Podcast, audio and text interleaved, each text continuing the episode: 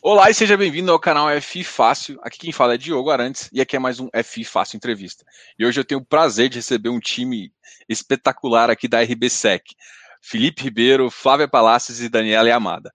E antes de começar, até a gente falar da RB, eu, eu quero mostrar o peso dessas pessoas que estão aqui, o conhecimento que tem aqui de mercado. E aí eu vou começar com o Felipe, não vou começar primeiro pelas damas também, porque eu acho que vou começar primeiro pela Daniela, depois eu vou pelo Felipe e vou terminar com a Flávia, tá? Então, Dani, começa aí, assim, apresenta você também, a experiência que você tem. Até assim, eu, eu quero mostrar o, o tamanho do, do, da responsabilidade que está aqui no canal por atender vocês. Tá certo. Primeiro, obrigada né, por chamar a gente aqui nessa live. Sempre um prazer participar. É, eu, na verdade, estou na RB aqui há três anos, que compartilhando aqui desse sonho com todo mundo, com a Flávia, com o Felipe. É, antes de entrar na RB, como eu comecei, né? Eu me formei em 2009, aí eu entrei no mercado, não tinha a menor ideia do que era mercado financeiro, nem nada dessas coisas. Caí sem querer numa agente autônomo de investimentos, já gostei de cara, fiquei, tirei minha certificação, Trabalhei no escritório durante quatro anos, né? Entre estágio, tirar a certificação e continuar. Aí depois saí, era um escritório pequeno, saí, fui para Ambima, e aí lá foi onde eu conheci a Flávia e foi aonde eu comecei a entender melhor sobre produto estruturado, né? Sobre porque até então, como a gente autônomo, eu sabia o que, que era bolsa, ações, fundo de renda fixa, fundo de ações e etc. Era basicamente fundo aberto e ações. Então foi quando eu comecei a conhecer um pouco de é, fundo estruturado, de produto estruturado, da, entra em CRI, CRA, entra em debenture e tudo isso. E aí fiquei na Ambima durante oito anos, eu participei ativamente, assim, com o CVM Banco Central, na construção de várias regulamentações, tanto para oferta pública, quanto para produtos específicos, né, CRI, CRA, FDIC, Fundo Imobiliário, então foi bem legal essa participação junto ao órgão regulador, ter essa experiência de entender como que regulador funciona, depois trabalhei na parte de supervisão da Ambima, que era focada no convênio Ambima CVM para análise de ofertas públicas.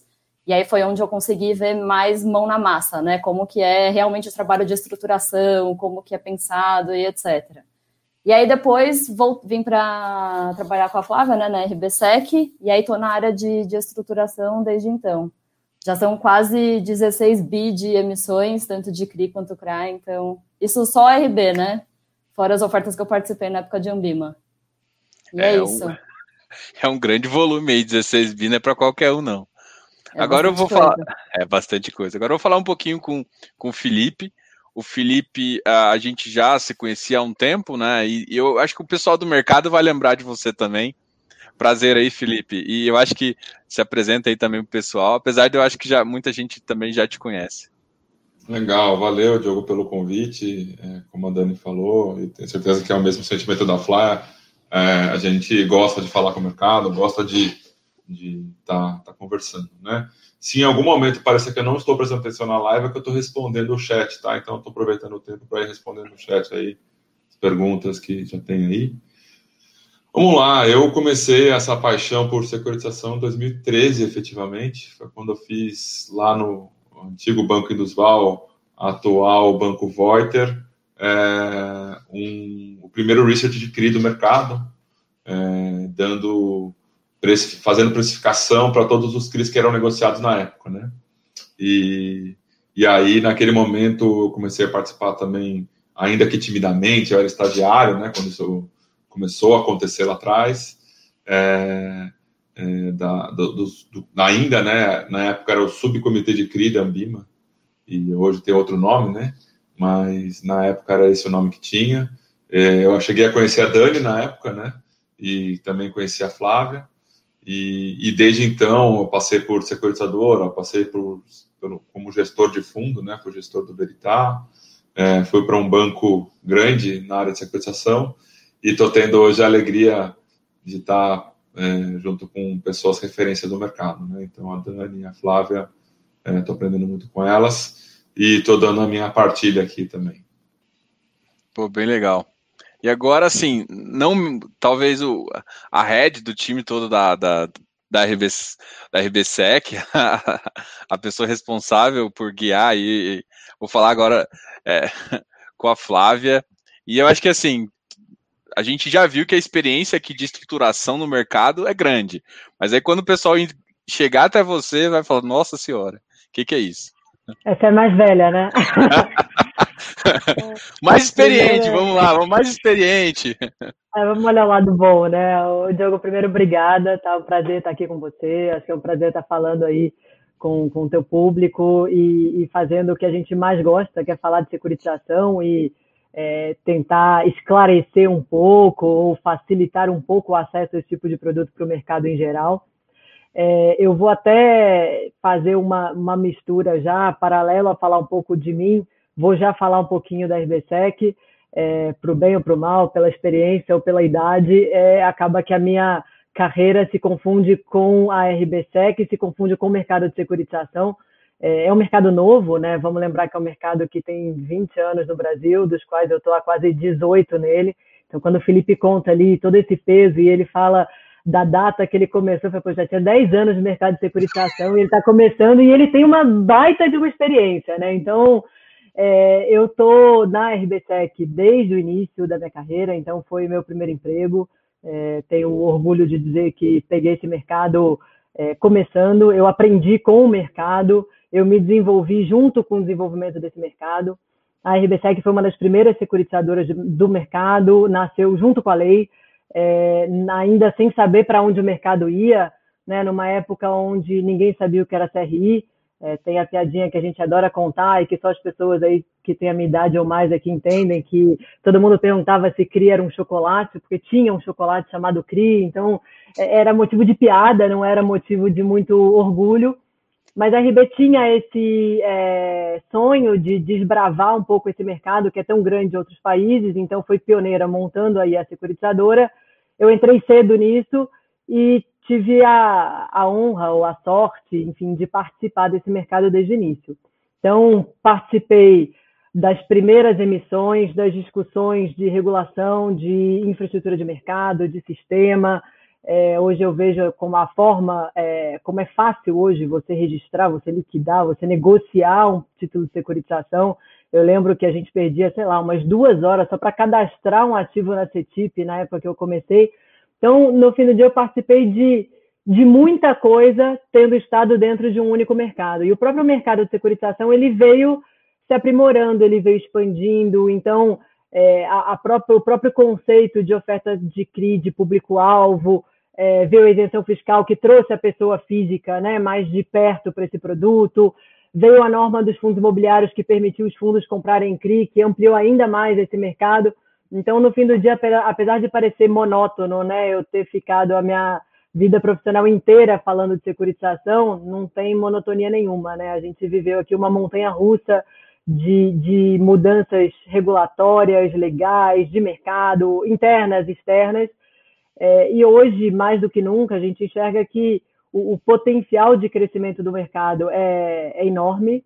Então, não, não, adianta só vontade dos players de fazer o mercado acontecer, né? Tem que ter vontade dos players, tem que ter demanda, tem que ter infraestrutura de mercado, tem que ter um ambiente macroeconômico favorável. E eu acho que pela primeira vez aí nesses quase 18 anos aí que eu estou nesse mercado, eu vejo todos esses astros alinhados, né? A gente tem um mercado extremamente, um mercado de capitais, né? Extremamente mais é, robusto. A gente vê investidores cada vez mais sofisticados e buscando alternativas de produtos de investimento. A, a própria infraestrutura de mercado, e aí eu falo das companhias securitizadoras e talvez de todo o arcabouço que, que existe em volta né, de uma operação de securitização, também estão mais mais preparados, mais, é, mais organizados ali para receber um crescimento do mercado. Aí você junta com os juros baixos e a necessidade de diversificar, acho que temos um prato cheio aí para o crescimento do mercado. Então, é, a gente segue aqui é, trabalhando para que esse mercado se desenvolva e para que a gente se desenvolva com ele. Né? Acho que é, aqui não, não tem o que acontece primeiro, acho que é um, é um ciclo. É um ciclo. E é engraçado assim, eu vou até mudar um pouco da minha ideia, porque você falou umas coisas que eu quis até.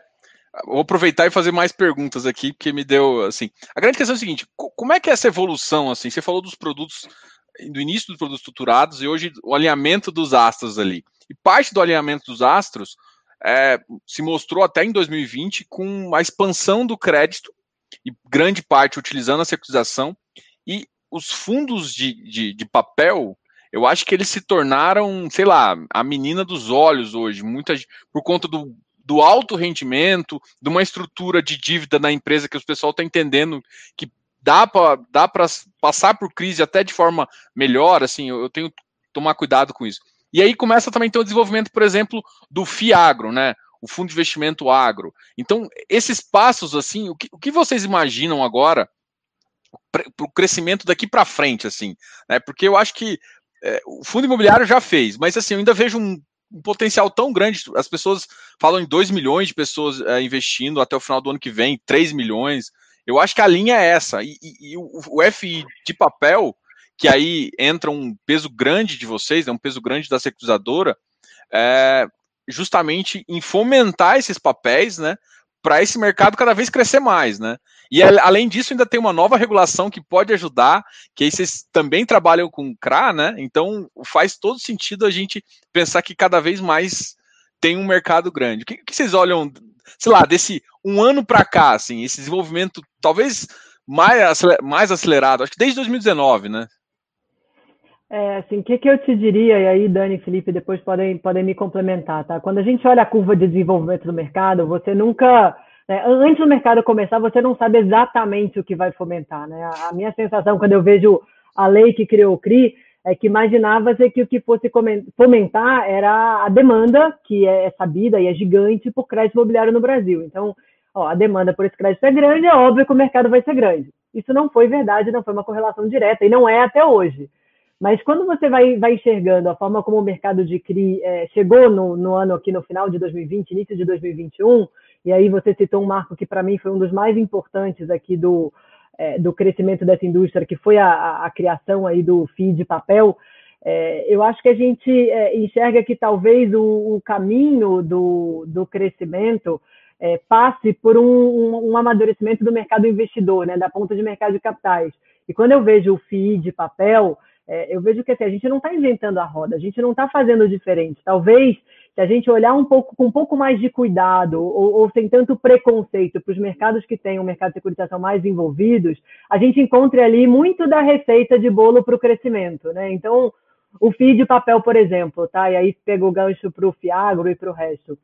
É, é uma forma de você ter um investidor é, profissional, que é um gestor, que entende, que sabe analisar, que sabe precificar, que sabe monitorar papel, é, fazendo aquisição desses títulos, que são títulos estruturados, mas ao mesmo tempo dando acesso à pessoa física em geral, ao varejo, né? qualquer tipo de pessoa física para o investimento na outra ponta.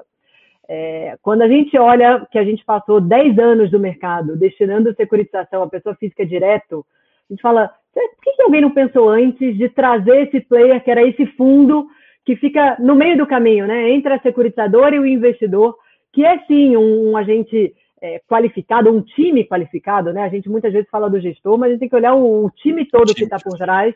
E isso faz muito sentido. Quando você olha para o mercado americano, por exemplo, títulos de securitização não são comprados por pessoa física na ponta final. Você tem ali fundos, você tem os institucionais comprando. Então, acho que esse caminho a gente talvez tenha demorado um pouquinho, e a própria questão da isenção fiscal, ela, ela bagunça um pouquinho a lógica das coisas, mas a gente acertou no CRI. Para mim, agora, o, o CRA e o FIAGRO é replicar o sucesso, e ele faz total sentido. É, é complicado entender de agronegócio, né, de safra, de o que, que, é risco, que que você, como é que você precifica isso. Então, você colocar um gestor no meio do caminho para montar um portfólio e vender essa cota desse fundo para a pessoa física, é, faz muito sentido. E aí eu até vou além aí quando eu olho um pouco para o futuro do mercado, porque eu acho que a gente ainda está olhando muito para a arvorezinha, sabe, ao invés de olhar para a floresta. É, a gente não deveria estar tá aqui só falando de CRI, de CRA, aí surgiu a, a possível lei do CRE, né? É, eu acho que a gente deveria caminhar, e estamos trabalhando para isso, para ter uma regulamentação mais macro de securitização no Brasil. E se existe certificado de recebível imobiliário e agronegócio, por que não o de energia, o de saneamento, o de precatório, o de enfim, qualquer tipo de fluxo de caixa, né, de recebível empacotado num título é securitização. Então, é, eu acho que a gente, o CRI foi o primeiro, ele foi desbravando, o CRA chegou depois, cresceu muito mais rápido, e a própria é, diferença de tempo entre o nascimento do CRA e o FIAGRO é muito mais curta né, do que do CRI, E na minha cabeça, o próximo passo seria vamos extrapolar esse conceito de securitização e vamos criar um arcabouço legal, regulatório, que permita que esse investidor final, vamos aprender com o que foi no CRI, né? Que o investidor tenha acesso a todos esses produtos por meio de gestores qualificados de fundos e que são títulos de securitização de renda fixa que a gente já aprendeu a fazer, né? É mudar o setor, é mudar o, o tipo de segmento ou de garantia. Então, é, eu enxergo é, a gente copiando, mas obviamente, como toda cópia, num processo muito mais curto e muito mais fácil, para outros títulos e quem sabe chegando daqui a 5, 10 anos a um, um, universo de títulos de securitização de diversos segmentos, diversos setores, é, possibilitando aí a diversificação de portfólio dos investidores em geral. Não sei, Felipe Dani. É isso que eu já ia perguntar, Dani, você está meio caladinha. Não, eu estava aqui pensando, a falar falando do, do início, né, da quando você criou a lei e etc., quando ninguém sabia muito o que era CRI, não sei o quê. E se você pensar na evolução do mercado só em CRI, né, sendo bem restrito a CRI aqui, você, a ideia inicial era pensando né, do déficit habitacional, pensando que as pessoas têm mais familiaridade com o imóvel, que talvez a pessoa física pudesse né, se identificar um pouco mais. E era uma estrutura pensada no true sale ali, de, da, da incorporadora, do banco, pegar a carteira dele de recebível, empacota numa securitização e vende. E se você for ver o que a gente tem hoje no mercado de CRI, é uma estrutura bem diferente disso, né? Eu acho que o grande volume de CRI ele está nos corporativos, ele está na, no, no, na de incorporação também, né? Nos pulverizados, mas de uma forma diferente. O mercado foi evoluindo, né, com o tempo. Então, mesmo em CRI, você tem várias, você tem CRI com garantia imobiliária, você tem CRI com garantia em agronegócio, você tem CRI com garantia em usina de energia eólica, sei lá, você tem um milhão de coisas. Então, o produto ele vai é, se moldando.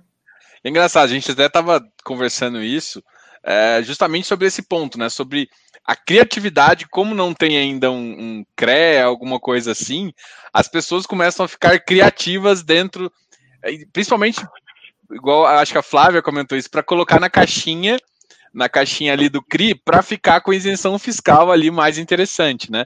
Então, mas assim, é, você mesmo disse que existe também assim a destinação do, do, do, do do recurso é que define. É, eu acho que é. essa frase aqui, para mim, é, é, um detalhe que, que vale a pena até comentar para o pessoal. Que, por exemplo, porque a gente começa a enxergar esse, esse tem vários uh, vários CRIs já com, com essa criatividade, né? E aí você começa a pensar, mas, o que, que pode e o que, que não pode, né? E, e vou, vamos falar um pouquinho disso. Eu, eu acabei de mudar um pouquinho, desviando um pouquinho do, do, do, que a gente queria falar, mas eu acho que isso é interessante para o pessoal entender. Que eu acho que foi uma conversa Sim. que eu, eu gostei bastante. É, aí aqui, né, eu sou a responsável aqui pela área de estruturação na RB, então toda essa criatividade ela passa por mim em algum momento, né? A gente tem que ficar pensando aqui em mil formas de fazer as coisas. É, e eu acho que assim, o CRI, a essência dele, o que, que, é? Você tem que fazer o recurso captado chegar no imóvel. Você tem que ter uma matrícula, você tem que ter um imóvel, alguma coisa nesse sentido. Então, ou você faz a, o clássico, né? Que é uma locação, que já é imobiliário na essência, ou é um contrato de compra e venda de um imóvel, né, de uma SPE imobiliária que tem um imóvel lá dentro, que é isso não tem não tem você não tem que justificar mais nada, né? Ele já é imobiliário na essência.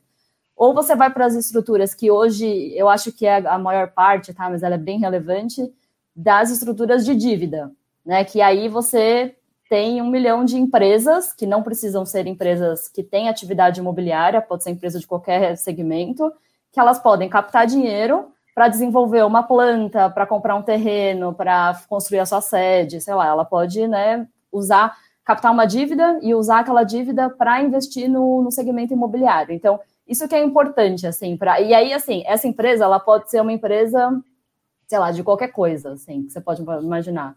E aí, se ela tiver a destinação imobiliária, a gente já consegue fazer um CRI em cima dessa dívida. E aí, como garantia, ela pode dar qualquer coisa que ela tenha que tenha valor, entendeu? Pode ser uma garantia de equipamentos, pode ser uma garantia de outros imóveis, ou até do imóvel, do terreno que está sendo desenvolvido, e aí fica 100% imobiliário. Pode ser garantia numa floresta de eucalipto, que a gente tem estruturas assim também, que a gente fala que vira um CRIA, né? Porque ele é um CRI na essência, porque você está captando para investir no, numa matrícula, mas a garantia dele é agronegócio, então meio que mistura as duas coisas. Então é isso, assim, a essência do negócio, ela, ele tem que chegar numa matrícula num imóvel. Mas aí a estrutura de garantias, tudo que você faz para tornar aquele crédito melhor, aquela estrutura melhor para o investidor, aí entra qualquer coisa, né? Você pode é, então, fazer, não precisa ser só imobiliário, pode ser qualquer segmento. Então, assim, o destino tem que ser o, o imóvel, né? Ou o desenvolvimento de uma planta, alguma coisa que envolve realmente o setor imobiliário, não é simplesmente é. para fazer. O que vai carimbar se aquilo pode ser um CRI é você chegar, fazer aquele dinheiro chegar num imóvel. Legal. Quer com comentar alguma coisa, Flávia? Vi que a Flávia ficou. A Dani é que manda. Ela tem, ela hoje em dia sabe disso muito mais do que eu, Diogo. Tá certíssimo, é isso. Não, beleza. Ô, Felipe, vamos começar a mostrar, até para entender um pouquinho o tamanho até da responsabilidade de vocês em termos de securização e também da mostrar o peso de vocês né, no mercado para o pessoal entender que basicamente em termos de market share vocês a relevância é muito grande, né? Vou Vamos compartilhar lá. aqui uma apresentaçãozinha que, que o pessoal fez aqui para ajudar vocês, pessoal. Legal. Então, é, isso aqui, vamos dizer assim, é uma, uma mini apresentação, tá, Diogo? A gente, uma das preocupações que a gente tem aqui é com base de dados, com informação. Então, a gente faz esse acompanhamento é, a, a, minha esposa vai rir de mim agora que eu falo muito na vírgula, tá? Mas a gente faz esse acompanhamento na vírgula da base de dados e do acompanhamento do mercado, tá? É, uma, é um jeito que a gente faz aqui também para ver não só a gente, mas o que está sendo feito no, nos nossos concorrentes, né? Então aqui a gente tem um gráfico é, que ele está mostrando, deixa eu deixar bem aqui, está mostrando a participação da RB em emissões de CRI desde 2010, né? Então a participação da RB é essa parte do gráfico em verde, e a participação das outras securitadoras é essa parte amarela. Essa linha em cinza está mostrando aqui o percentual em cada um dos anos né, é, que a RB é, colaborou com o mercado de CRI, e a linha cinza é a média nesses últimos 10 anos. Né? Então, a gente vem aí variando entre é, próximo de 20 e um, e um pouco acima de 20, né? exceto aqui em 2012, que foi bem acima, né? Mas a gente vem aí numa média de 20% ao ano, que é o que a gente tem feito mesmo, é o que a gente tem aqui de acompanhamento, né? Se pegar o total de volume emitido nesses últimos 10 anos, é, temos aqui em, torno de 20%, tá? É, então, é, é, é alguma coisa relevante, né? E aí, quando eu digo que a gente faz o acompanhamento é, na vírgula, né? Novamente essa expressão, aqui acompanhando os últimos três anos, a gente consegue ver o volume de cada um dos anos é, mês a mês. Então a gente pode ver, isso aqui é bem relevante, né?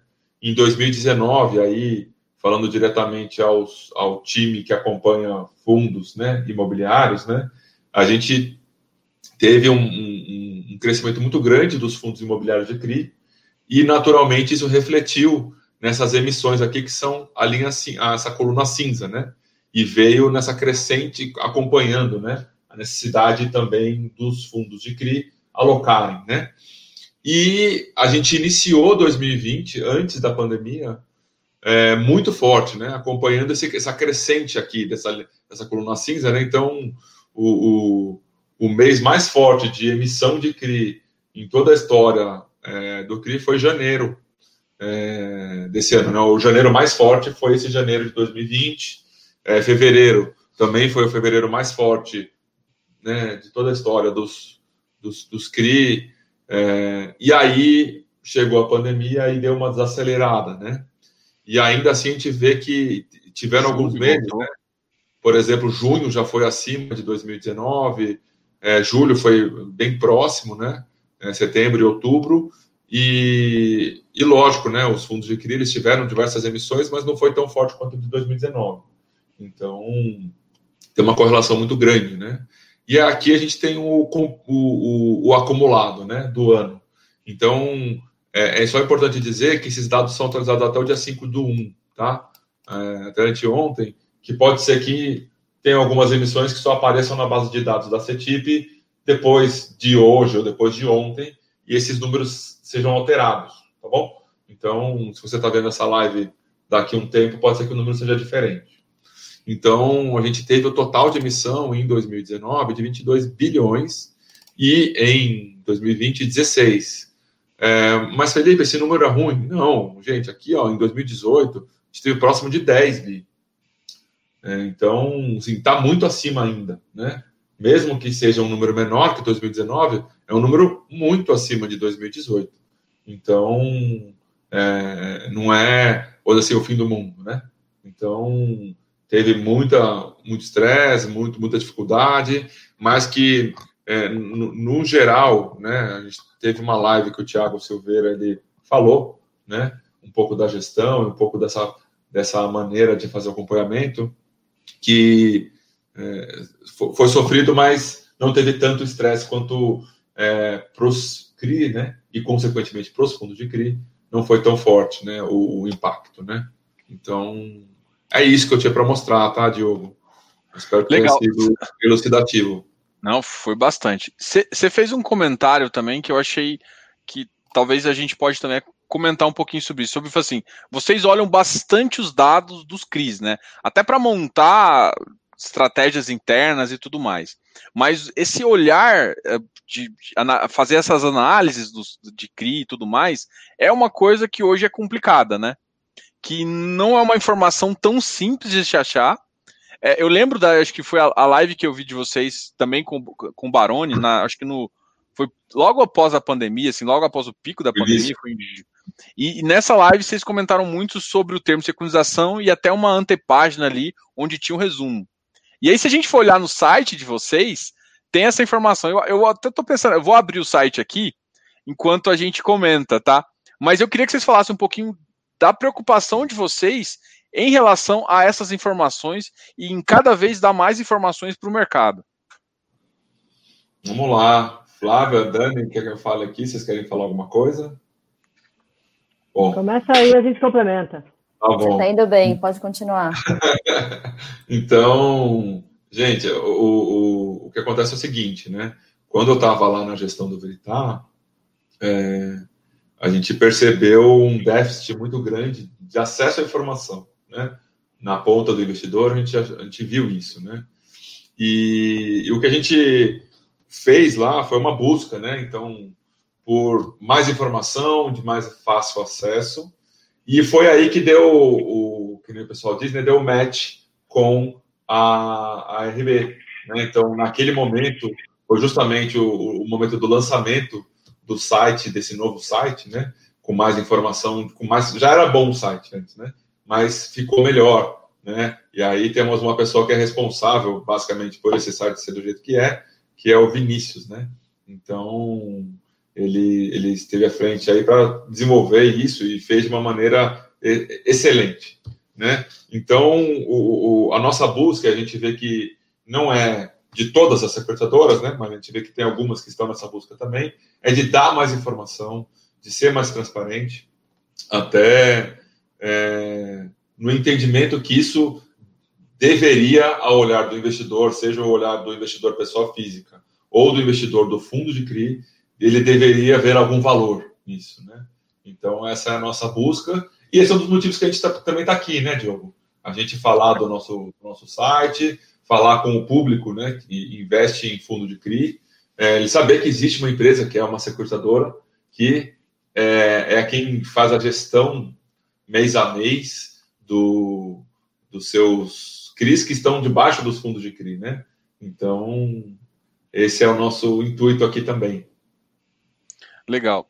É, eu vou, aí eu vou conversar um pouquinho com a, a Dani e a Flávia, só, só para Flávia também, é, para Dani também comentar sobre, por exemplo, a calculadora e as informações aqui que a gente pode achar no, no, no próprio dado da RBSEC, como tem, é, tem a própria PU, tem. Deixa eu. Agora eu vou compartilhar o, o site aqui, fica mais fácil. Porque assim, é, a gente tem que mostrar o que tem positivo e assim, o site de vocês é muito bom de informação, entendeu? Então, assim, eu, eu sou um cara que defende muito que você leia termos de securização. Então, assim, você não vai aprender Você não vai ser o mestre Jedi igual as meninas aqui em termos de acusação, mas, bom, você tem que ler para pelo menos entender o que está acontecendo. E, e, aqui, só que aqui eles, eles dão uma informação mais resumida, que até ajuda vocês. Eu vou, vou pegar aqui alguns dados aqui e a gente começa a falar. Tem algum que vocês acham melhor? Vou pegar algum CRI aqui, vamos ver. Coloca lá na busca, coloca 171 o número, porque eu sei que é um CRI que tem garantia pulverizada, então acho que ali dá para ver bastante o tipo de controle. A série 171, esse aqui? Isso, essa aí mesmo. É, esse mesmo. Eu sou ruim de memória, então era o único que eu tinha certeza do número. Não é um número muito bom, não, mas enfim. É... eu ia falar, pô, 171 é de... Talvez podia ter decorado, mas é com a Alphaville, que é um super parceiro nosso aí, é uma empresa que acessa o mercado via securitização há muito tempo, né? É, o que é uma coisa até curiosa, né? É, a Alphaville acessa o mercado de securitização, talvez tenha sido um dos meus primeiros clientes, desde 2004, 2005, e foi abrir capital agora, né? Então você vê que é muito comum as empresas começarem pela dívida, pelo mercado de renda fixa, para depois ir para o mercado de, de, renda variável. Mas enfim, acho que isso aí dá um pouco do exemplo. O que, que é isso, Diogo, enquanto você mostra isso aqui? O que, que é o nosso. Quando a gente está num mercado que não está maduro, que a gente acha que ele ainda tem muito espaço para se desenvolver, é, ajudar a desenvolver o mercado é fundamental para a gente, como empresa, se desenvolver. Então, não adianta a gente querer crescer se o mercado não crescer mais do que a gente, né? Então é, é a gente precisa é, para colocar de pé o que a gente acredita, é, ajudar a fomentar e desenvolver esse mercado. Então essa foi é, a nossa bandeira, tá? O Felipe falou que foi que deu match. De verdade, o Felipe foi um dos primeiros gestores ainda na cadeira de gestor de fundo de CRI que é, super incentivou a gente nisso, enfim, dá trabalho, gasta tempo, gasta dinheiro, mas a gente se propôs a, a, a, levantar uma bandeira da transparência, e a transparência nem sempre é boa, a transparência a gente mostra papel com default, a gente mostra garantia com problema, a gente mostra performance abaixo do esperado, mas acreditando que isso gera confiança do investidor, isso gera conhecimento do investidor, que deveria gerar liquidez para o mercado, que deveria facilitar a precificação e etc. Então, esse exemplo que eu peguei aqui foi super aleatório, quero que eu sabia o número, se você for, por exemplo, na, na tem uma binha, nossa, eu não enxergo direito aqui. É, aqui tem, sim, todas as informações, tem a parte toda de as informações básicas, relatórios, mas se for, por exemplo, tem uma binha ali de informações adicionais para a direita, é, a gente traz ali é, performance de pagamento, de venda, é, é, então eu, eu começo, eu, tô, eu dou para o investidor a informação de como é que está performando as vendas desses lotes, como é que está performando a adimplência ou a inadimplência, é isso aí que eu queria mostrar. A adimplência ou a inadimplência dos compradores dos lotes, que por sua vez são fronte é, primária ou secundária, né, dependendo da operação de pagamento para o CRI. É, e, e de alguma forma a gente entende que ao abrir esses dados, você pega um curioso, né? Ou alguém que trabalha com isso, e aí você falou que você gosta de ler termos de securitização, alguém vai olhar e falar, pô, vocês estão me mostrando esse dado aqui, esse dado deve ser importante para eu entender esse papel. Opa, o que, que isso significa? É, ah, isso significa que a inadimplência das pessoas físicas que compraram aqueles empreendimentos aumentou. Ah, mas aumentou, mas tem garantia real? Tem, mas como é que está a recuperação dessa garantia? Qual é o tempo que demora para essa recuperação? Qual é a perda que se tem né, com relação ao valor de mercado de imóvel na hora de executar uma alienação fiduciária? Então, é, a nossa crença é que ao jogar é, informações, informações claras, né? Não adianta qualquer tipo de informação. A gente tem que ter a obrigação dar informação com clareza e com algum tipo de é, cuidado, né? No, no, tratar e no mostrar de uma forma mais é, fácil para o investidor entender. É, a gente está aguçando ali esse conhecimento ou essa busca por conhecimento sobre o produto, sobre os riscos, sobre os upsides. É, você mencionou da calculadora também, foi outra ferramenta que a gente colocou no ar depois de muita reclamação de investidor de que não conseguia dar preço para o papel. Falou, tudo bem, a gente linkou, esse portal nosso é linkado real time com o nosso sistema de gestão. Então, o que o nosso time de gestão está vendo e está tratando de dado está automaticamente linkado aqui. Então, a calculadora nada mais é do que a ferramenta que a gente usa para precificar os papéis, para fazer o cálculo de pagamentos, de evento, de juros, amortização, etc. A gente abriu isso para o mercado e falou: é, é o mesmo motor, usem para precificar os seus papéis. Então, vamos facilitar. É, a gente viu recentemente iniciativas da B3, da Ambima, de também colocar calculadora. Então, é, é, essa é a bandeira e esse é o intuito, tá? É, é, é acelerar o amadurecimento do mercado, porque a gente acredita que isso é um, um dos impulsionadores aí do crescimento desse mercado de securitização. Bom, legal isso. Eu, assim, eu confesso para vocês que uma das coisas que eu gostei muito do site é porque uma vez eu fui tentar achar algumas informações, não estava disponível, e aí quando eu fui perguntar via RI para a securizadora, ela falou: não, te, você tinha que ter o papel para poder saber informado. Ou seja, para eu poder ter informação, eu tinha que ser, eh, ser um crisista ali, né? Mas eu falei, pô, mas eu vou comprar o papel sem saber para depois saber? Eu falei, não, peraí. E aí eu achei sensacional. Uma, até uma das coisas que vocês colocam aqui nessas características iniciais é possibilidade de pré-pagamento. Isso é uma coisa que, que eu acho que o mercado e alguns gestores começaram a olhar com certo detalhe, é, até melhor. Cara, esse, esse site de vocês aqui ó, tem os documentos da operação, último relatório fiduciário, relatório de rating também. Cara, sensacional o site mesmo, muito legal. E vamos, vamos só para a gente aproveitar, vou aproveitar e mostrar aqui a calculadora. Vamos. Eu não usei ainda, né? Eu vou confessar que eu não usei ainda. Você não combinou com a gente que você ia mostrar também, né? Então, se, se der problema agora, é... O que, que, é o conceito da calculadora, já dado que você não usou, tá? O conceito aqui é o seguinte: o que, que a gente recebia muito de demanda no nosso RI?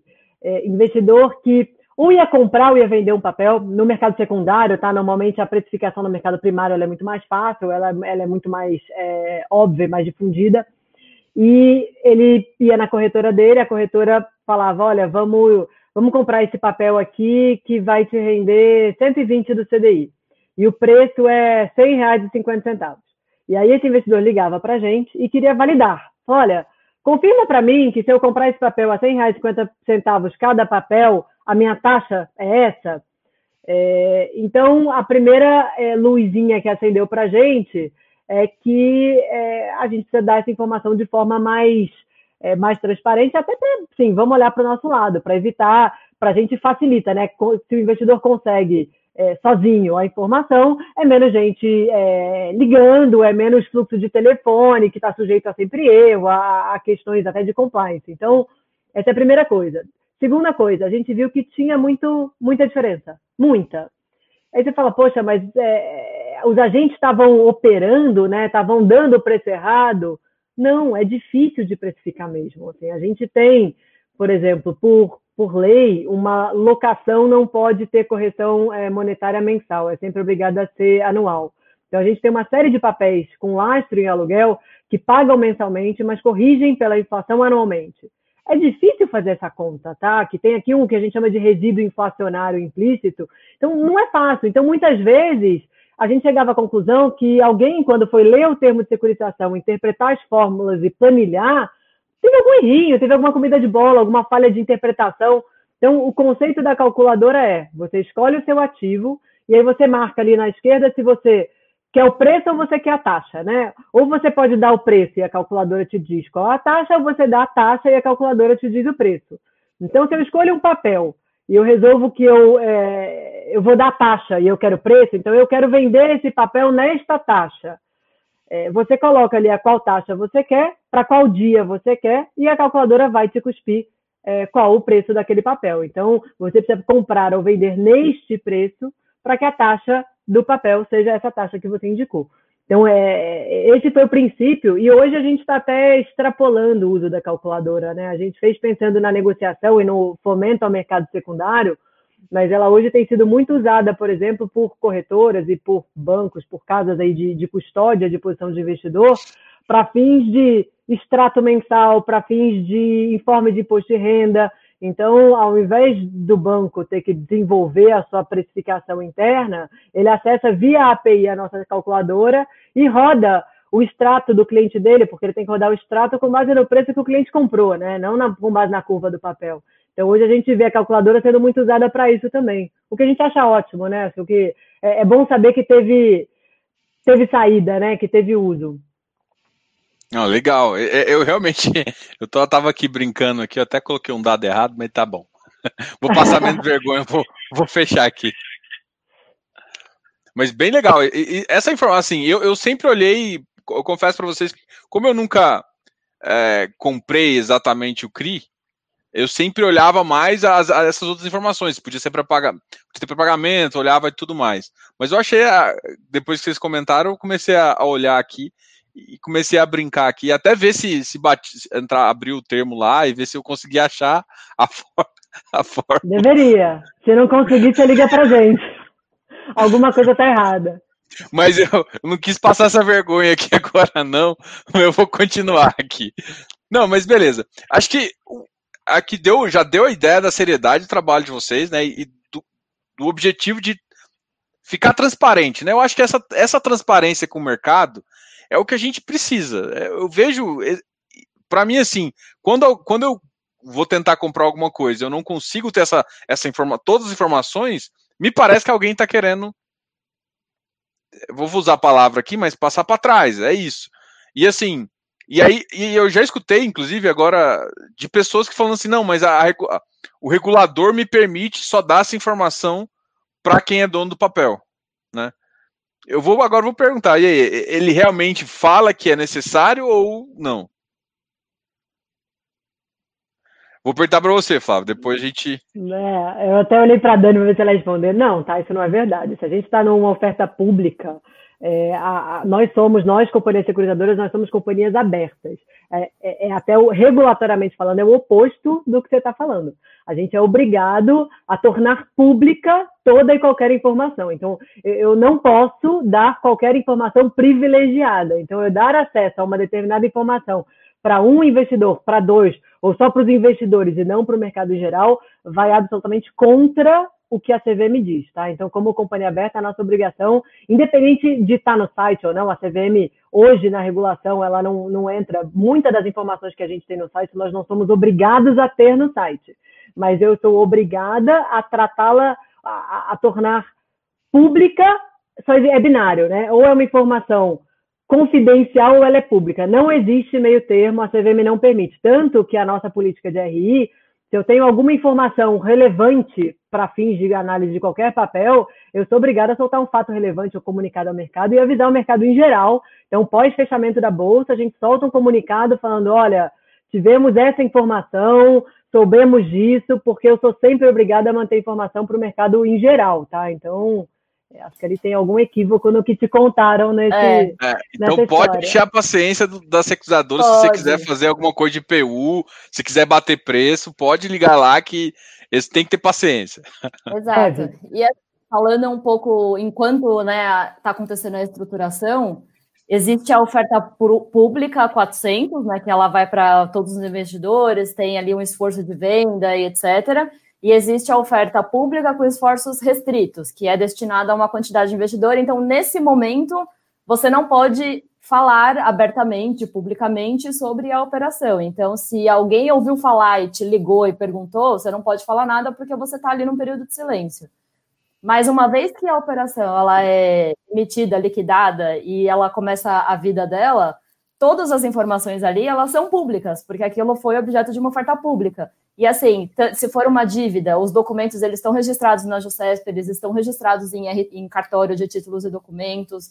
O, se tiver uma alienação fiduciária, ela está registrada no registro de imóveis. Assim, é, uma, é um lugar que não é muito amigável, né, de você procurar qualquer informação, mas o conceito dele é a publicidade. Então, são informações públicas. Então, o que, que acontece?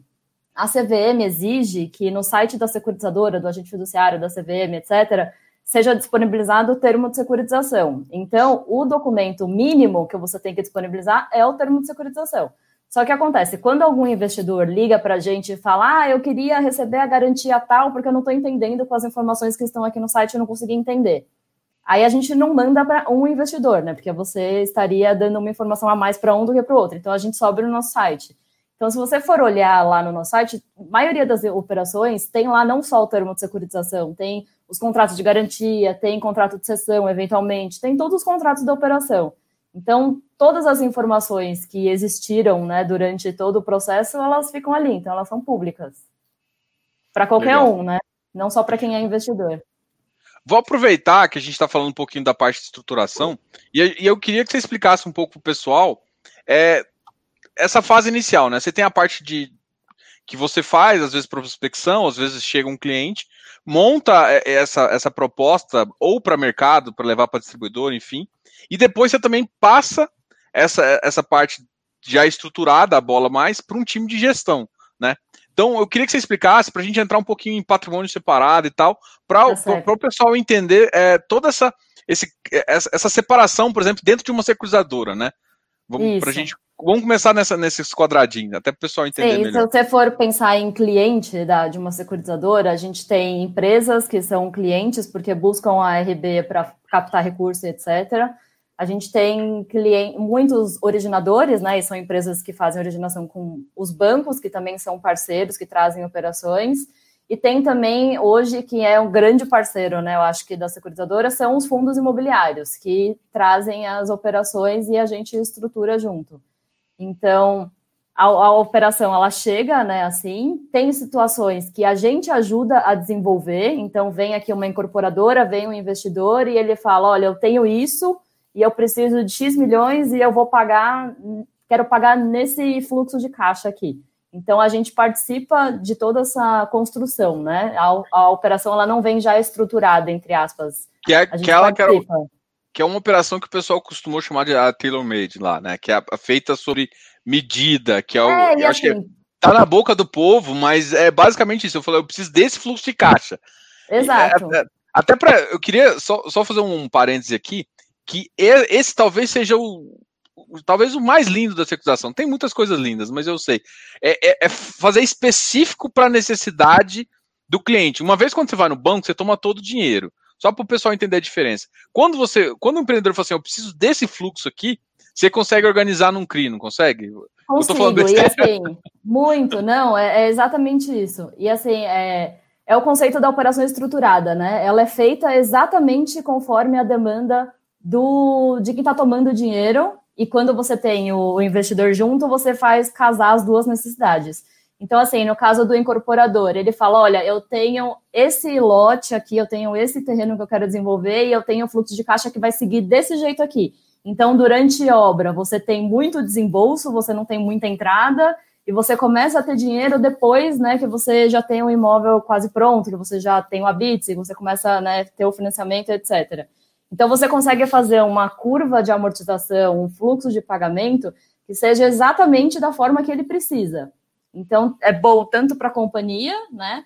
E é bom para o investidor porque ele sabe que tem uma segurança ali, né? Além de ter, ser um negócio que foi feito para que ele tenha condições de pagar tranquilamente, ele tem todas as garantias. Sempre são operações que têm garantias de imóveis, de fluxo, tem over collateral, né? Que a gente chama. Ele tem mais garantias do que ele tem de dívida para pagar.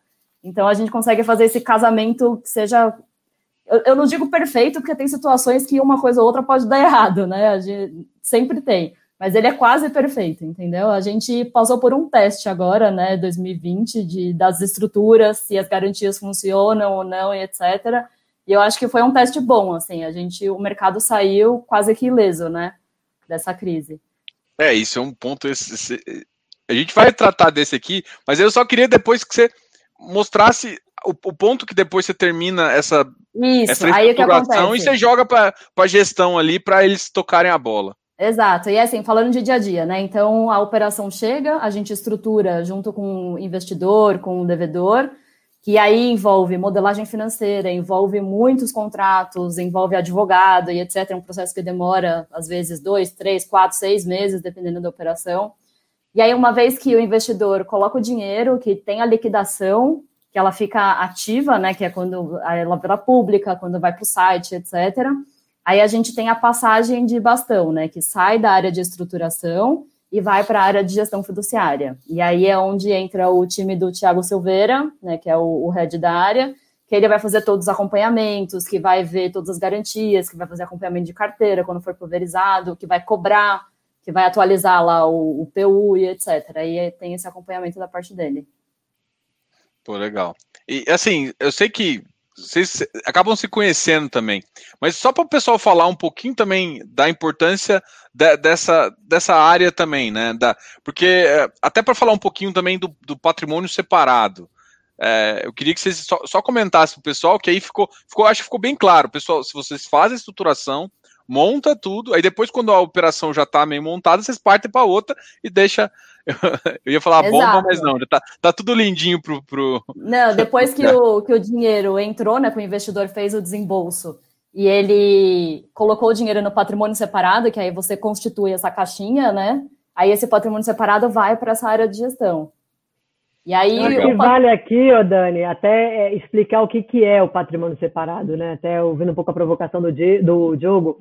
É, o que, que, a gente tem aqui, né? Na lei é, que criou o CRI, a mesma vale para o CRA, e se depender da gente, a mesma coisa vai valer para todos os certificados, foi criado o conceito de regime fiduciário, que permitiu que uma única securitizadora, como é o caso da RBSEC, a gente tem mais de 35 bi de ativo emitido, é, mas que cada uma dessas operações fossem segregadas no que a gente chama aqui de patrimônio separado, mediante estabelecimento do regime fiduciário. Então, a, a gente segrega cada patrimônio de cada operação, e por patrimônio eu falo de lastro, eu falo de garantia, eu falo de conta corrente, de caixa, tá? de tudo, é, dentro de um quadradinho, de forma que isso não se confunda com as demais operações, nem com o patrimônio próprio da companhia securitizadora. Então, é, qual foi o intuito da lei? Tá? O intuito foi, primeiro, que o risco de crédito da companhia securitizadora não pudesse contaminar as operações.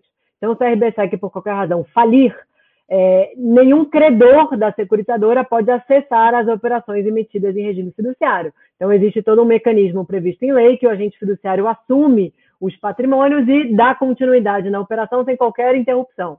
E também que as operações não se contaminem entre elas. Né? Então, a gente teve no mercado é, imobiliário, no passado, alguns casos é, graves de problemas de contaminação entre é, empreendimentos diversos, né? Então, você, é, incorporadoras que não estavam bem financeiramente e você teve aí desvio de recurso é, de um empreendimento para outro, é, é, o mesmo que poderia acontecer numa securitização se não houvesse um regime fiduciário. Então, é, a gente, eu posso ter uma operação é, em default, sem receber nenhum real e não, não pagando nada para o investidor, e posso ter uma outra com dinheiro sobrando, porque tem excesso de garantia, que o investidor dessa não pode acessar essa para pegar recurso. Pode ter uma faltando, uma sobrando, mas é cada uma está dentro da sua caixinha, e isso é graças ao regime fiduciário, né? É um conceito jurídico e contábil, é, e que a gente trata aqui como patrimônios separados. Né? Acho que a Dani falou a palavra patrimônio separado diversas vezes, por isso, para a gente é totalmente é, automático aqui essa segregação e as operações não têm qualquer tipo de contaminação entre elas. É, assim, é engraçado para entender que realmente tem uma, uma conta corrente ali que é da operação, né?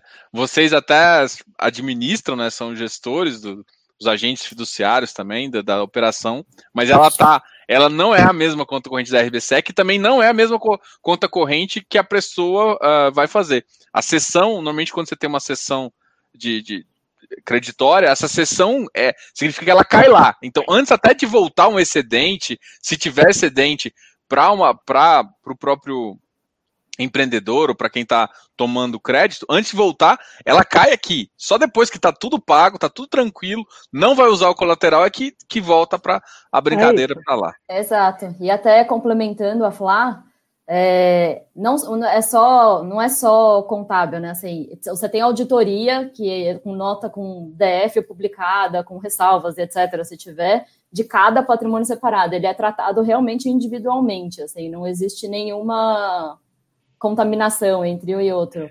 E isso é engraçado, né? separada, você encerra uma operação, você liquida a operação, aquela conta é encerrada, sabe? Você não usa uma conta para outra operação, não existe contaminação. Então, isso eu achei engraçado, porque é basicamente como se fosse. É, é como se fosse. É, vou, vou, trazer para a linguagem do FII, né? O FII ele também tem uma toda uma DF e tudo mais, é separado da gestora e tudo mais. E é como se você tivesse um FII, inclusive que você tem assembleia, você tem tudo uma estrutura, você, você tem auditor do CRI também, né? Muita gente confunde auditor com rating, depois a gente até vai falar um pouquinho disso, mas você tem tudo para o CRI, né? O CRI é um filhinho é, é uma mini empresa, parado, né? Uma mini empresa, mini empresas que você tem que fazer a gestão. E isso é isso que eu queria chegar. O Felipe está muito caladinho. A próxima pergunta vai para ele. A gente vai Não. falar um pouquinho. Deixa eu aproveitar esse, esse momento aqui que a gente está falando. Então, posso, Diogo? Claro. Não, então, vocês estavam falando né, da, do momento da estruturação, e a gente passou para o momento da gestão, né? E da importância do patrimônio separado. Então, tem a importância da equipe de gestão e tem a importância também do time de RI, tá? É, é, a gente entende né, que não é um papel meramente obrigatório pela CVM ter um diretor de RI, ter uma pessoa responsável, mas ter uma equipe que atenda, né? Então, uma prática que a gente tem aqui na RB e quem lidera essa equipe é o Helder, é, é, é essa condição de fazer, por exemplo, reuniões quinzenais com os gestores dos fundos de CRI. Alguns que, é, é, e aí novamente, né, o que a Dani falou, a gente não dá informações privilegiadas para ninguém. São as informações que estão no site, o que a gente faz é conversar a respeito daquele relatório e se ele tiver alguma dúvida específica, a informação vai para o site de novo atualizada. Mas é uma, é uma disponibilidade que ela existe por conta dessa área de RI. Tá? Então, é, deixar também esse, esse ponto aqui, que ele é também é um elo importante para a gente com o mercado, né? Então já vou soltar uma para você que eu acho que acho que a gente até começou a falar. Eu falei não, não, peraí, deixa eu falar que a, que foi esse momento de Covid, né? No que que ele influenciou? Aí a gente vai fazer duas perguntas, né? A, a primeira, o que que ele influenciou na operação, né? O que, que foi mais difícil na estruturação, na gestão, até na parte de desenvolvimento? O que, que vocês tiveram de novas ideias? Do que você acha que precisa para o mercado? E também aí depois a gente vai terminar com a fala falando um pouquinho da evolução até na regulação de algumas coisas que acabaram se uh, sendo positivo para o mercado. Ótimo. Eu vou aproveitar então essa pergunta e responder a pergunta do Barba de Molho aqui, é, fazer uma coisa só junto, tá? Ele tinha perguntado aqui, deixa eu pegar exatamente a pergunta dele, é, a respeito de uma possível bolha, né, no mercado. Ele estava falando aqui. Aqui. Então, como você vê um CRI dando problema de verdade, de repente surgindo uma bolha inclusive em FII de papel e um eventual subprime, tá? Então, não, esse aqui não ia dar para escrever, né? E aí tem tudo a ver com o que você perguntou aqui. Então, a gente está num momento, né, é, global, né, de todas as maneiras, com é, alguns setores sendo mais afetados, por exemplo, é, aviação, por exemplo, o hotel, né, que tem sofrido um tanto aí é, por conta do fluxo, né, que diminuiu muito, né. Então, é, o, o, o Thiago Silveira, na live que, que fizemos, eu não lembro mais com quem que foi, tá, é, ele falou bastante a respeito disso, tá. Então, assim que apareceu os primeiros traços, né, de que poderia ter algum estresse, isso até comentei aqui também no chat, é, quando apareceram, vamos dizer assim, a primeira luz amarela, o que ele fez, pegou a equipe dele, é, sentaram e fizeram uma verificação profunda de todas as operações, para se preparar é, para aquelas que tivessem mais estressadas. É que estavam um pouco mais estressadas, então eles aprofundaram mais ainda para entender quais seriam os próximos passos, que já estão descritos no termo de securitização, mas deixar, vamos dizer assim, o, o maquinário azeitado né, para caso fosse necessário ter alguma, alguma atitude, é, seja de renegociação, seja de chamada de assembleia e quais seriam o, o, o, os temas que deveriam ser abordados nessa assembleia, para poder evitar é, que chegasse no momento de estresse total, né? Então, o trabalho que é realizado pela equipe de gestão, ele é um trabalho preventivo, ele é um trabalho de acompanhamento. Então, é, é, tem muita gente que diz que crédito, né, ele é binário no Brasil, né? Eu, eu não vejo dessa maneira. O que eu vejo é que existe a necessidade de fazer valer a palavra crédito. A palavra crédito, ela vem de confiança, vem de acreditar que aquele devedor irá pagar, né? Então, a palavra-chave em crédito é acompanhamento. Então, se há acompanhamento mensal, dependendo da operação, precisa ser quinzenal, dependendo da operação, precisa ser é, a cada 10 dias, e tem operação que precisa ser a cada seis meses. Então, cada operação tem o seu tipo de risco e ela exige um tipo de acompanhamento diferente. Então, quando há esse acompanhamento, vamos dizer assim, contínuo, né, é, é lógico que podem haver surpresas, né, mas na maioria das vezes é, você está com uma lupa ali e é por isso que é necessário, né? E aí de novo, né? Falando do site, hoje o nosso site, a Flávia falou bem isso, ela, ela replica o nosso controle.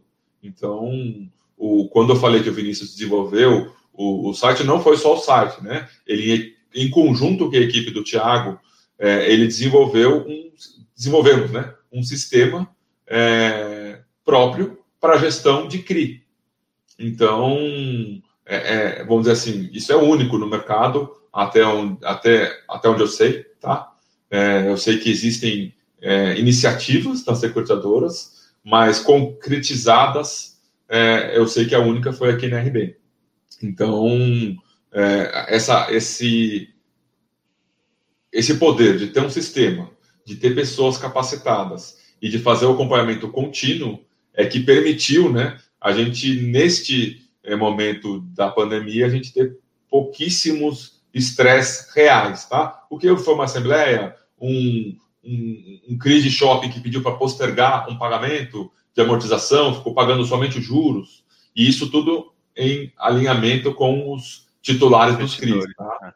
Então, é, é, assim, é, é um trabalho contínuo, né? Não dá para quando assim, ah, vou pegar uma folga aqui de seis meses, daqui a seis meses eu vejo o que, que aconteceu com os CRIs. Não vai dar certo. Tá? Não vai dar certo. É, é assim, eu, eu tinha feito uma pergunta que aí a Dani e a Flávia pode responder também, que foi é, nessa, nessa assim, teve alguma evolução também uh, no sentido de regulação, é, principalmente eu vou falar um pouquinho das assembleias, né? Porque, e aí, como é que vai fazer a assembleia? Porque quem, quem é o uh, é, quem é o dono da dívida não é a securizadora, é o investidor, né? O, o, investidor emprestou o capital, a securizadora ali fica como meio termo ali. É, papel de emissora, tá? Do, ela é emissora, né? O papel da emissora, ela empacota a dívida, ela, ela faz a manutenção, ela faz a gestão, ela acompanha o papel até o final, mas no final, assim, o, o que ela tem que fazer é mediar no, no momento de estresse, é mediar o, as duas pontas, né? A ponta credora e a ponta devedora.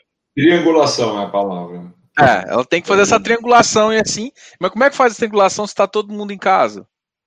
Esse foi o, Diogo, o principal ganho, eu diria, da pandemia para o mercado de securitização, talvez até para o mercado de capitais como um todo, tá? Mas foi a questão da assembleia é, virtual, tá? É, era um pleito é, nosso, já antigo, do mercado com a CVM, mas é sempre complexo, né? Porque você, a CVM está regulando, mas com base numa lei, a gente segue a lei das companhias abertas, né? Que somos companhias abertas.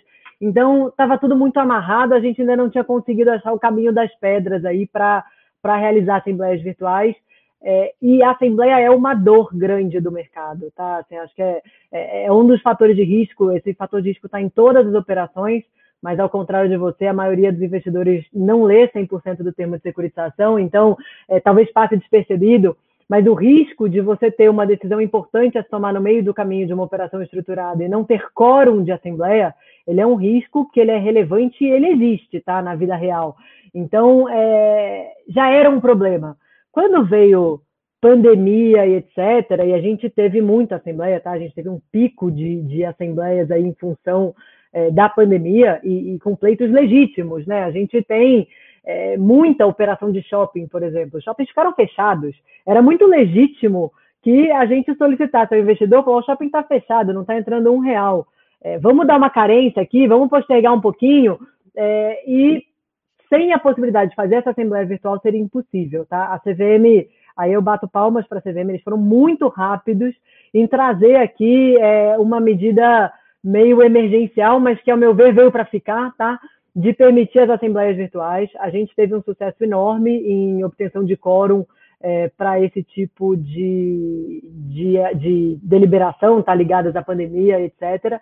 É, realizamos assembleias 100% virtuais, corremos com o nosso time de produtos digitais para, inclusive, trazer é, isso está no site também, você voltar lá, tem uma abinha ali de Assembleia. O próprio onboarding da Assembleia hoje ele é feito dentro do portal de forma fácil. Então, o investidor vai lá, envia documentos, se cadastra, se habilita de forma super rápido.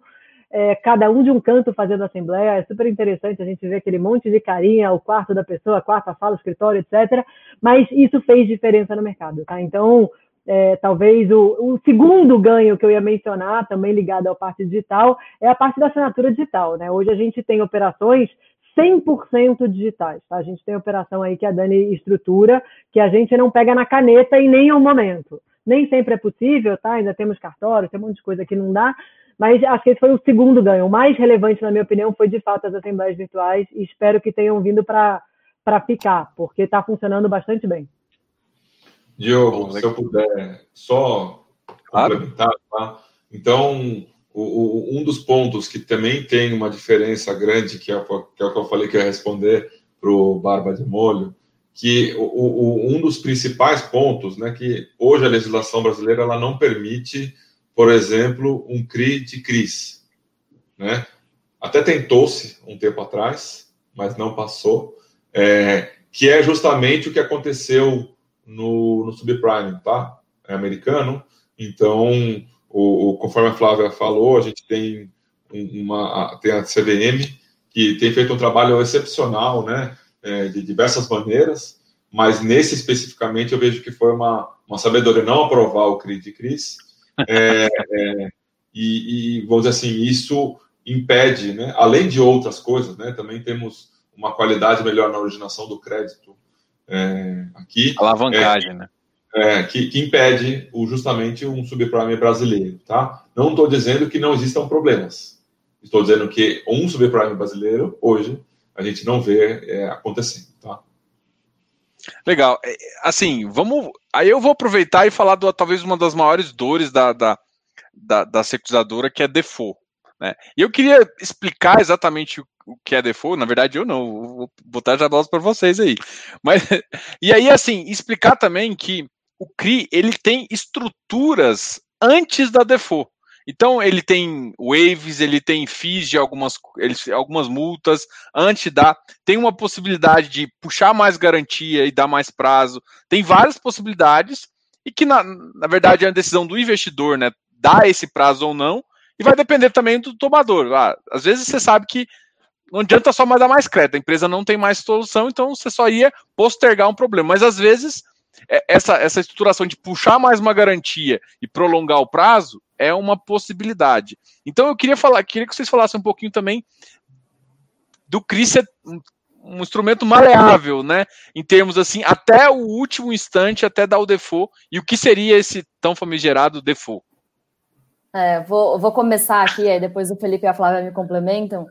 Mas assim, o CRI ele tem a vantagem que você consegue criar vários mecanismos que você já vai identificando se a carteira não está legal, se a empresa está soluçando, etc., antes que o problema aconteça. E aí, se você está vendo que o negócio não está caminhando como deveria, você tem a oportunidade de chamar o investidor e ou reestruturar ou dar algum waiver para a empresa ter tempo de se, né, de de pegar fôlego de novo, que foi o que aconteceu na, na maioria das assembleias que a gente fez ano passado, né? Foi de realmente dar um pouco mais de prazo, porque a gente viu que não era uma coisa de um, dois meses, né? Que era uma coisa que iria se alongar por mais tempo. Então, você tem essa possibilidade, você tem esses gatilhos que você vai vendo se eles vão sendo ativados ou não durante o caminho. E aí, se chega num cenário que assim, a empresa não tem mais saúde financeira, temos um problema efetivamente você tem as garantias, né? E aí você, como a maioria são garantias reais de imóvel ou de recebível, etc., você já sai na frente na briga, né? No caso de uma RJ, etc., você já sai na frente porque são garantias reais, então você tem preferência. E aí tem a questão da alienação fiduciária, de ser um título extrajudicial, então você não entra na massa falida para discutir. Então, assim, você tem vários né, estruturas que, que, te deixam um pouco na frente de uma dívida normal, de uma dívida quirografária, assim, né, um termo um pouco mais técnico. Mas é, e fora isso, assim, até você chegar nesse cenário, a empresa pode é, dar, pode mostrar novas garantias, pode ser renegociado, você sai vendo tudo que é opção, né? Então, são vários é, gatilhos que podem ser ativados. Vou, alguém mais? Eu, eu, vou, eu vou emendar mais uma pergunta que, que assim, em que ponto eu posso chamar mais garantia ou num ponto que eu às vezes tenho que fazer uma nova emissão de CRI? Às vezes eu tenho a mesma sessão de, de direitos ali, aí faz sentido o cara dar um wave de um, sei lá, dois meses. Estou chutando alguma coisa aqui. E aí, em qual sentido faz assim? Não, eu, eu chamei mais garantia. E aí eu posso ainda mexer nessa estruturação e não, eu falo assim, é melhor eu, eu pré-pagar esse com uma segunda missão com essas duas novas garantias. Como é que como é que isso uh, funciona? Até para uma nova missão ou simplesmente chamada de mais garantias? Qual seria essa, enquanto, essa diferença? Enquanto você está falando de mais garantia, eu te diria que faz todo sentido você manter dentro da mesma emissão, tá? Então, enquanto você está ali, é, você tem um determinado lastro e você está complementando ou substituindo garantias, e até a gente mencionou aqui o waiver, a assembleia, mas muitas vezes a substituição de garantia ela já é prevista no curso ordinário da operação. Então, a gente tem é, operações com recebíveis em garantia que a gente já deixa previsto. Olha, se o comportamento desses recebíveis cair abaixo desse patamar, obrigatoriamente você, excedente, garantidor, tem que me complementar. Ou se esse recebível tiver qualquer problema desse tipo, você tem que me substituir por outro saudável. Então, isso acontece, é, vem da estruturação, né? Quando a gente estrutura a operação, dependendo do tipo de garantia, a gente já traz essas previsões. Isso acontece aqui no curso ordinário da gestão. Então, enquanto eu estou falando de garantia, é, eu diria para você que faz sentido sempre se manter dentro de uma única operação. Você começa a questionar se faz sentido é, pré-pagar uma operação com a emissão de uma nova, se você precisa mudar o lastro, né? Se você precisa mudar o devedor, então, sei lá, tô, tô fazendo uma operação para uma incorporadora. Eu tô agora vou, vou ser criativo aqui. Você tá é com uma dívida aqui, aí o cara vai assim, uma empresa está com uma SPE e ele quer incluir uma outra SPE, por exemplo. É, é uma coisa que já, eu já vi várias vezes acontecendo. Aí, como se é uma segunda SPE, você não está chamando só mais garantia, você está chegando ainda. Você pegou aquela operação, às vezes ela nem está tão bem, mas você está usando parte do assessoramento numa outra. É, se você está extrapolando aqui a parte de garantia e talvez mexendo em lastro, muitas vezes é mais transparente, tá? Vamos voltar para a bandeira da transparência, de é, fica menos Frankenstein aqui se a gente mata uma e faz outra, tá? Mas a, acontece, então, enfim, a gente teve, você falou da SPS, tem uma incorporadora, tem diversas SPS ali com diversos projetos. E aí já aconteceu, aconteceu com a gente agora durante a crise. A gente tinha feito operação para financiar um determinado empreendimento que estava dentro de uma SPE, e a incorporadora desistiu de lançar o empreendimento por conta da crise. Ela falou, não vou mais lançar, eu pretendia lançar em junho, não vou mais lançar. No meio da pandemia, eu não vou lançar. Eu falei, mas e aí, se você não lançar, esse fluxo não vai ser cumprido. Ele falou, não, não, a gente substitui. Então, a SPE é por essa, mas a SPE é devedora. Então, às vezes, no caso de ser o devedor, é, acho que aqui é muito caso a caso, depende da estrutura, mas faz sentido você fazer uma nova emissão. Mas acho que o, o principal aqui, é, e é o ponto que você falou no início da tua pergunta, Diogo, é entender que, é, em grande parte das operações de securitização, é, é, a gente consegue ter dentro da estrutura é, uma série de mecanismos a serem acionados. O default é o não pagamento de um evento previsto para o investidor. Então, o investidor espera receber um evento de pagamento de juros e ou amortização e não recebe. Isso é o default. Antes disso, se alguém estivesse vendo aqui né, a, a, câmera na cozinha, né, assim, olhando como é que funciona dentro da nossa cozinha e não o que está no mercado, a gente ia ver que possivelmente antes de chegar nesse default, sei lá, três, quatro, seis meses antes, a gente identificou uma deterioração ou do comportamento do lastro ou da garantia, a gente acionou eventual substituição de garantia, complementação ou algum monitoramento com lupa, né? Porque muitas vezes até você ter certeza se é um problema de crédito, ou pode ser um problema de fraude, pode ser um problema outro. A gente bota uma lupa, vamos entender o que está acontecendo. Essa lupa muitas vezes quer dizer, bota alguém dentro do avião, vai visitar o shopping, empreendimento, não sei o que, pega um drone para sobrevoar. Então, a, gente tem aqui mecanismos na prática, né, de, de entender Enquanto isso, ah, mas falta um pouquinho de dinheiro. Você tem um fundo de reserva que ajuda a complementar. Você tem uma execução de uma garantia pontual. Então, muitas vezes, entre a operação começar a deteriorar e chegar num default, você tem um intervalo de tempo que pode ser de um, dois meses, mas pode ser de um ano. Daí a importância da transparência das informações. O investidor que está lá naquela página que a gente entrou, acompanhando a performance das garantias, etc., esse investidor entende opa, está deteriorando. Eu estou vendo aqui, a securitadora está se mexendo, está acionando, mas muito antes do default, ele se prepara. Ele se prepara vendendo, né, se tiver essa possibilidade, mas ele se prepara até, enfim, é, às vezes até proativamente, provocando, fala, vamos aqui, chama uma assembleia, vamos mudar, vamos fazer alguma coisa. Então, é, entender que existe aqui uma série de gatilhos, acho que é importante para entender um pouco a, a, a capacidade de solidez do produto. Né? A gente foi um dos mercados mais resilientes à crise em termos de é, quantidade de default com relação ao, ao, tamanho do mercado, mas justamente por isso. É, Para não ter default, teve uma série de acionamentos de garantias, de reperfilamento de garantias, de complementação de garantia, de adição de garantidores. Então, ó, amigo, é o seguinte, estamos aqui com um índice de garantia baixo. Opa, e aí? Então vamos fazer o seguinte: me traz mais um garantidor, uma fiança, me traz alguma coisa a mais aqui. Então, é, uma das grandes razões por a gente não ter tido tanto default foi justamente a possibilidade de acionar esse universo que a gente tem, chegando inclusive a assembleias para waiver ou para mudança de cronograma de pagamento, etc., para poder é, passar pela fase problemática de uma forma mais suave. Legal. Aproveitando isso, eu vou perguntar agora para Dani. Dani, é o seguinte: você está ali, começou a estruturar um papel. É, como é que você define se você vai utilizar uma série única, uma série uh, só a série sênior e subordinada? Como é que é essa definição de, desse momento em diversas séries, até para atender diversos riscos ali em termos do, do, e depois a gente vai voltar e falar um pouquinho também da, da, no termo de securitização dessa ordem de pagamento aí, que talvez seria uma outra coisa interessante. Seriam esses dois pontos que eu acho que eu queria abordar. Tá. Quando chega uma, uma operação e a gente vai definir a quantidade de séries, um, um conceito, né, que aí tem essa questão da subordinação, que depende né, do, do nível de risco, de taxa, de prazo, não sei, então você cria a subordinação entre as séries, então por isso que tem essa segregação, que pode estar dentro, estar dentro de um mesmo patrimônio separado ou não, né, que a gente está falando aqui na, nas caixinhas lá do regime fiduciário. E você tem situações que você tem um único devedor, você tem um único projeto e etc. Só que ele tem demandas de funding em, em prazos diferentes, alguma coisa assim. Então você pode fazer separação em tranches, né, que a gente chama. E aí você faz uma série daquele volume que tem aquelas características necessárias para ele naquele momento, e aí você usa a segunda série num segundo momento, e aí você vai emitindo as séries conforme a necessidade da, daquele investidor, daquele tomador, no caso, do devedor.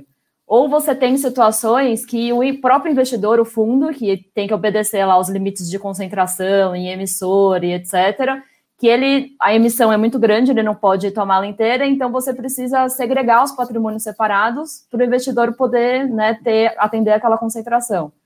Então, existem esses fatores que faz mudar a quantidade de você Tem, você tem também, Dani, a questão de é, adequar a demanda de mercado com relação ao indexador.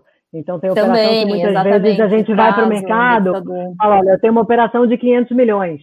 É, pode ser em CDI ou em PCA. E aí, via book building, a gente determina que 50% do mercado, né, da demanda foi para IPCA e 50% para CDI. E você faz duas séries. Então, é, hoje, ao contrário do, né, do que parece, ah, você só tem mais de uma série quando você tem subordinação, né, estrutura de subordinação. É, acho que a, a subordinação ela cabe bem quando você tem recebíveis pulverizados, né, porque muitas vezes você consegue ter ali dentro da cascata de pagamento, que é a sua segunda pergunta, é, priorizações. Hoje a gente tem operações com três séries, com níveis de prioridade de recebimento diferente. É, acredito que no mercado maior a gente vai ter possibilidade de chegar em um número maior de séries. A gente tem uma conversa hoje em dia andando com, com um determinado originador de crédito, onde a gente já está modelando uma operação que pode chegar a ter seis, sete séries, e aí eu posso ter. O é, que, que é isso? Eu tenho um 100 mil recebíveis, 50 mil recebíveis como lastro, e eu consigo na ponta do passivo, ah, eu faço um CRI de um, dois anos aqui curtinho para atender o investidor que tem demanda por curto prazo, eu faço um CRI intermediário, eu faço sênior, eu faço subordinado, eu faço um CRI só do, do, da diferença de taxa, do spread do, do quanto o crédito for originado, né, para quanto está sendo captado, é, eu faço um longo para atender os investidores de mais longo prazo, até mesmo os fundos de CRI. Então, é, a subordinação, ela cabe quando você tem crédito pulverizado. Quando você tem crédito é, concentrado, né, eu acho que as razões são muito mais essas que a Dani falou e essa que eu falei do, da adequar a demanda de prazo e de indexador do, do mercado. Pô, bem legal. Eu, agora eu acho assim, a gente. Eu, pode falar. Eu acho que a gente vai ter que fazer uma segunda live, viu? Porque a gente não chegou nem na metade dos tópicos que a gente falou. É, eu, eu ia fazer, eu ia acabar, eu sei que vocês estão, já estão ficou o dia longo aí e tal. Eu ia fazer uma última pergunta pra gente. Uh, eu sei que essa, duro que essa pergunta eu já sei que é um pouco demorada. Que é basicamente o seguinte: quem está evoluindo primeiro, o mercado ou a regulação? Eu acho que essa a gente até falou um pouquinho, ou seja, o mercado tá exige melhorias na regulamentação ou à medida que o tipo quem está evoluindo primeiro, o mercado de capitais ou regulação? E a regulação está acompanhando o mercado. Eu acho que é, essa é uma é o que vem primeiro, ovo ou galinha. Mas nesse caso a gente consegue entender um pouquinho melhor que que a expansão do mercado de capitais está acontecendo de, de, provocar novas regulações. Eu queria que vocês comentassem, que vocês comentassem um pouquinho disso, se, é, se essa visão é, é, a mais correta e tal. É, eu acho que a coisa vai meio que junto, tá? Assim, é, um dá um passinho, dá um passinho, né? Assim, você vai caminhando, não, não existe muito como um andar muito na frente do outro, tá? Mas o que eu acho que acontece, eu acho correto isso, tá? Então, não só eu acho que é a realidade que a gente vive hoje no Brasil, mas eu acho que ela faz sentido, é que o mercado está sempre um passinho antes da regulação. E quando eu falo que isso é correto, é porque eu acho inteligente, quando eu falo da regulação de securitização, eu estou falando da CVM, tá? E eu acho bastante correta a forma que a CVM olha para o mercado e para a evolução do mercado. Ela muitas vezes deixa as coisas acontecerem para regular. Então, um exemplo muito claro disso no mercado de securitização foi a norma do CRA. É, o CRA já existe há alguns anos, né, a lei e os primeiros CRAs. A norma que, regula, é, de, que regulou perante a CVM e o CRA é, foi, saiu em 2019, se eu não me engano, sei lá, tem dois anos aí. Foi isso, Dani? Perdi no tempo. Acho que é isso. Eu acho que foi final de 18, mas é por aí. Então, tem, tem pouquinho é, por tempo. Aí. Por quê? O que a CVM fez? Ela falou, ok, teve uma lei nova, criou-se um produto novo. Ao invés de sair querendo regular uma coisa que ninguém entendia, nem a CVM, nem o mercado, nem a securitadora, enfim, era novo, ela esperou o mercado andar um pouquinho, ela observou a forma como o mercado está andando. A gente brincava que o CRA, ela, ele usava a regulamentação do CRI, porque foi o que a CVM falou, falou, enquanto eu não soltar uma regulamentação do CRA, vale quando aplicável a do CRI. Então a gente usava o quando aplicável ali, né, para tinha casos que de fato não fazia sentido. E por muito tempo o mercado caminhou assim. Até que a CVM entendeu o mercado, ela analisou do ponto de vista de autorização de oferta, do ponto de vista de fiscalização, e ela falou: opa, agora eu estou pronta para soltar uma regulação. Então, é, eu acho que é isso que acontece. Acho que o mercado ele, ele sempre dá o primeiro passo e a regulação vem depois. É, eu acho assertivo isso por essa razão. E quando eu, eu falo de próximos passos, é, a CVM soltou uma audiência pública agora em 2020 e está no cronograma deles para no primeiro semestre desse ano é, soltar a primeira regulação de companhia securitizadora do mercado. Então, ele é um mercado que existe há 20 anos e agora vai sair a regulação da companhia securitizadora. É, eu acho que vai sair provavelmente de uma forma muito mais correta do que se a CVM tivesse se metido a soltar uma norma para regular a companhia securitizadora quando a companhia securitizadora foi criada. Então, é, ela está olhando, tem erros e acertos, ela tem todo um histórico, tem decisões do colegiado da CVM, tem decisões é, judiciais envolvendo operações de securitização, tem decisões em âmbito de arbitragem. É, então, você tem, tem um histórico para analisar e poder falar: opa, agora eu entendi é, como deveria ser regulado esse player que é a companhia securitizadora. Então, é, acho que é assim, e tomara que continue assim, tá? Tomara que a CVM continue aí respeitando esse timing do mercado e deixando que o mercado é, caminhe sempre um pouquinho na frente e ela vem atrás aqui aparando as arestas, que acho que a gente tem mais chance de sucesso desse jeito. Legal. Gente, eu tô, eu tô a fim de fazer mais um monte de pergunta aqui, mas eu vou, eu vou acabar, vou, vou aderir ao pessoal, a gente vai acabar tendo que marcar uma outra conversa aí. É, pô, o papo foi muito legal, muito legal mesmo. Eu vou deixar vocês conversarem agora para se despedir do pessoal também. É, aproveitando o, o, Felipe que abriu o microfone, já falando também da, da, das ideias, já falar, dá uma ideia aí do, do, do que, que a gente pode esperar de vocês em relação a desenvolvimento de produto e, e alguma coisa nesse sentido aí. E, e já, e já faz a finalização já. Tá bom, eu é, acho que é, a gente ontem, né? A gente acho que é legal o pessoal saber os bastidores, né? A gente marcou uma reunião de alinhamento de meia hora e a reunião demorou uma hora e meia. E imagina a live, né? Que de repente tem uma interação com o chat, a pessoa pergunta alguma coisa diferente, né? Então, realmente estendeu mais do que a gente esperava, mas é, é, acho que eu falo no nome da, da Flávia e da Dani aqui também, está à disposição, tá? Para fazer outra um pouco mais para frente. E, amigo, é, é, assim, a gente tem uma preocupação, que nem eu já falei, com a transparência. É, e, e, e a gente tem também um cuidado com os projetos que a gente está fazendo. Né? Então, a gente está desenvolvendo hoje um projeto, e aí eu vou ficar olhando aqui para a Flávia para ver até onde eu vou, consigo, posso falar. Né? É, a gente está desenvolvendo um projeto ligado a esse, a esse tema, né? informações para o mercado é, de CRI. Né? É, é o tema que, vamos dizer assim, vem... É, em linha com o mercado precisa, né? É, assim, vamos dizer assim, é, é um tema que vem paralelo à minha carreira, né? Então, quem, quem tiver o interesse pode ver os nossos três LinkedIns lá, né? Nosso, nossos perfis, é, mas lá tá é, é dados, né? Programação, dados, informação, é, fazer um processo novo, construir coisas novas, né? Então, essa nossa paixão, e aí é, acho que ficou nítido, tanto na Dani quanto na Flávia, quanto em mim, quanto em você, o amor que a gente tem pelo mercado, né? É, fazer uma pergunta pontual e vinha, assim, né, uma coisa, expansão de pergunta, tá? Então, acho que tá, até aí tá bom, né, Flá? Assim, desse jeito que eu falei, né? É, eu acho que tá bom, acho que vale, assim, a gente...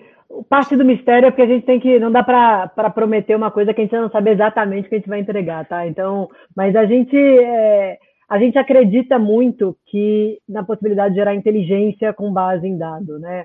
É, isso vale para olhar comportamento do crédito em si, tá? Do micro, de você entender é, e de você saber projetar o comportamento de um determinado mercado, de um determinado tipo de operação, é, com base na análise de dados históricos, seja quando você olha para o macro para entender a indústria. Então, é, é isso. A gente está olhando muito para isso. O, o investimento em tecnologia é um dos pilares que a gente tem hoje, tanto na ponta da estruturação de operação, é, quanto nessa ponta da gestão e da disponibilização de dados do outro lado, mas acreditando que isso gera é, conhecimento e que isso gera inteligência de mercado, é, não só para a gente, tá? E a gente está olhando, e quando a gente discute novos produtos, a gente está olhando para como possibilitar essa geração de inteligência para vocês, para o mercado, né? Assim, como é que a gente pode contribuir para que o mercado junto se torne mais inteligente, se torne mais completo em termos de, de conhecimento, de informação, para que com isso a gente vá para os próximos passos aí para um mercado é, ainda maior, enfim, com mais capilaridade, etc. É o futuro. Dani, você despede e a gente, vamos, a gente vai acabar terminando aqui a nossa conversa. É, e aí, falando só um pouquinho, complementando aqui todo mundo, nessa questão de 2021, de projetos novos, etc. Eu acho que aqui da parte da estruturação, o que a gente está buscando desde sempre, e é uma luta que é, é difícil por, pelo, pelo produto, né? Ser tão especializado, ser tão formado de acordo com as necessidades daquela operação, a gente busca ainda uma, uma alguma padronização, né? Seja criar lá um sumário no termo de securitização para deixar ele um pouco mais, mais fácil a leitura, seja padronizar fórmulas para que a calculadora seja mais aplicável a, seja aplicável a mais operações no mercado, criar ordenamento de fórmulas. Então, eu acho que isso é uma coisa que na parte de estruturação aqui a gente quer deixar as operações mais simples de serem analisadas, mais simples né, para todo mundo poder comparar, mesmo ela tendo essa, cada uma tendo a, a sua especificidade. Pô, muito legal. Parabéns pelo trabalho de vocês. Obrigado demais por essa conversa. Espero ter outras aí. A gente, pô, um time espetacular aí que entende muito do assunto. Tive uma aula aqui hoje, eu espero que vocês também tenham. Agradecer a todo mundo que, que viu aqui o canal. Dá um like aqui no vídeo, aproveita e dá um like lá. E grande abraço para vocês e para vocês, o Felipe, Flávia e Daniela, pela paciência e pela.